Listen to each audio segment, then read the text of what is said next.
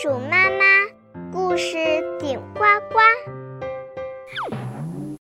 亲爱的宝贝们，欢迎收听由精灵袋鼠妈妈出品，丸子小姐姐讲故事录制。中国传统节日的传说——舞龙的传说。亲爱的小朋友们，你们好！你们看过舞龙吗？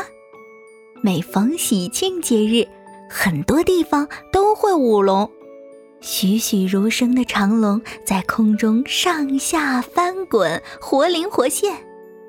不过，你们知道舞龙的习俗是怎么来的吗？相传，在很久很久以前，人世间风调雨顺，五谷丰登，老百姓丰衣足食，安居乐业。有一年。人间突然灾难降临，在很多城内连降暴雨，洪水泛滥，冲倒了民房，淹没了街道，溺死了许多百姓，人们流离失所，无家可归。可是，在城外乡村却发生了从来没有过的干旱，烈日当空，田地开裂，庄稼颗粒无收。人们只好四处乞讨，日子就快过不下去了。在离京城不远的一座大山里，住着一条心地善良的青龙。他看到人间这样的惨景，非常同情受苦受难的百姓。青龙想：莫非是上天出了差错，才会造成如此惨剧？他决定去天界。探个究竟。这一天，山上狂风大雨，电闪雷鸣，青龙腾云驾雾，飞往天界去了。天界受玉帝管辖，玉帝只接见各路仙官。青龙想：我这个样子一定进不去，嗯，得想个办法。他摇身一变，变成了阎王的模样，来到南天门。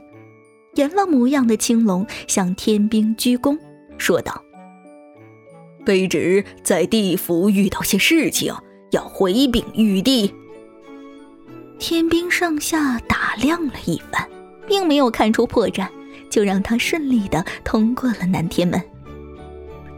青龙正往玉皇宝殿走去，见前面来了个太白金星，青龙假扮阎王上前鞠躬作揖，问候道。是太白金星啊，近来可好？还好还好，不知阎王老兄上天何事？太白金星回礼说：“哎呀，我那地府近日漏水漏得厉害，上去一看，原来是人间发了大洪水，不知玉帝可知此事啊？”青龙假装焦急地说道。太白金星悄悄地把青龙拉到一边，耳语道：“这事儿不能张扬。我听说那日西天王母娘娘邀请玉帝赴宴，玉帝很喜欢喝酒，连着喝了许多碗，喝得酩酊大醉，天旋地转。宴会后，玉帝回宫中办事，仍然觉得头晕眼花。”结果把雨布写错了，本来应该是城内降三分雨就足够了，而城外降五分雨才够农田浇灌。玉帝却错弄成城内降五分雨，城外降三分雨。青龙恍然大悟，说道：“哦，我明白了，这样一来。”城内雨水太多，洪水滔滔；城外雨水又太少，就天干地裂了。太白金星叹了一口气，说道：“唉，正是。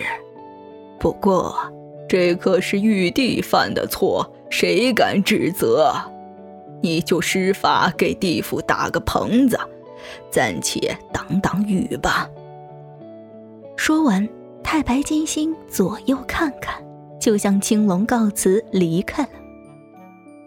青龙得知人间灾难的原因后，便偷偷溜进了玉帝的书房，看到玉帝喝醉了酒，还趴在桌上呼呼大睡呢。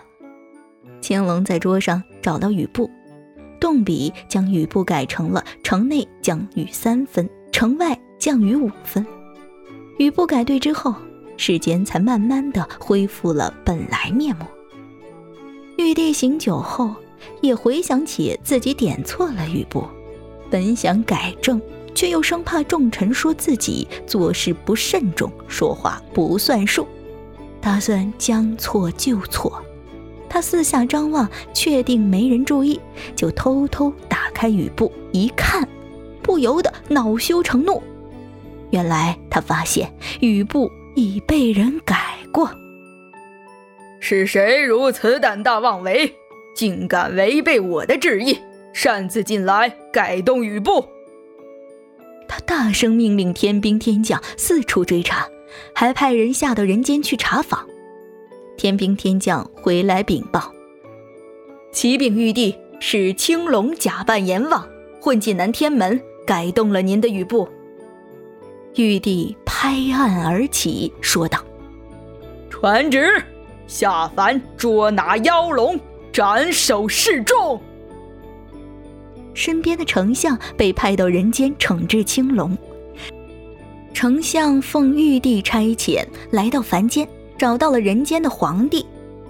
皇帝知道他是天上玉帝派来的使者，不敢怠慢，立即摆出山珍海味款待丞相。饭后，皇帝和丞相在花园里下棋，棋下到一半时，丞相忽然低下头，打起鼾来。皇帝不敢惊动他，只好站在一旁伺候。过了一会儿，丞相的脸上冒出豆大的汗珠，一颗一颗的往下掉。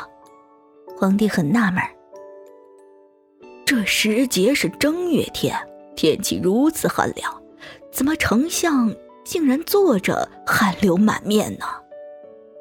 于是吩咐宫女拿出扇子来给丞相扇凉。扇了一会儿。丞相忽然又长长的舒了一口气，醒过来了。丞相感激他说：“谢谢你帮了我的大忙。”“谢我？我帮了你什么大忙？”皇帝感到莫名其妙。“嗯，你帮助我杀了青龙。”“啊，我我帮助你杀了青龙？”皇帝听了这话，很是吃惊。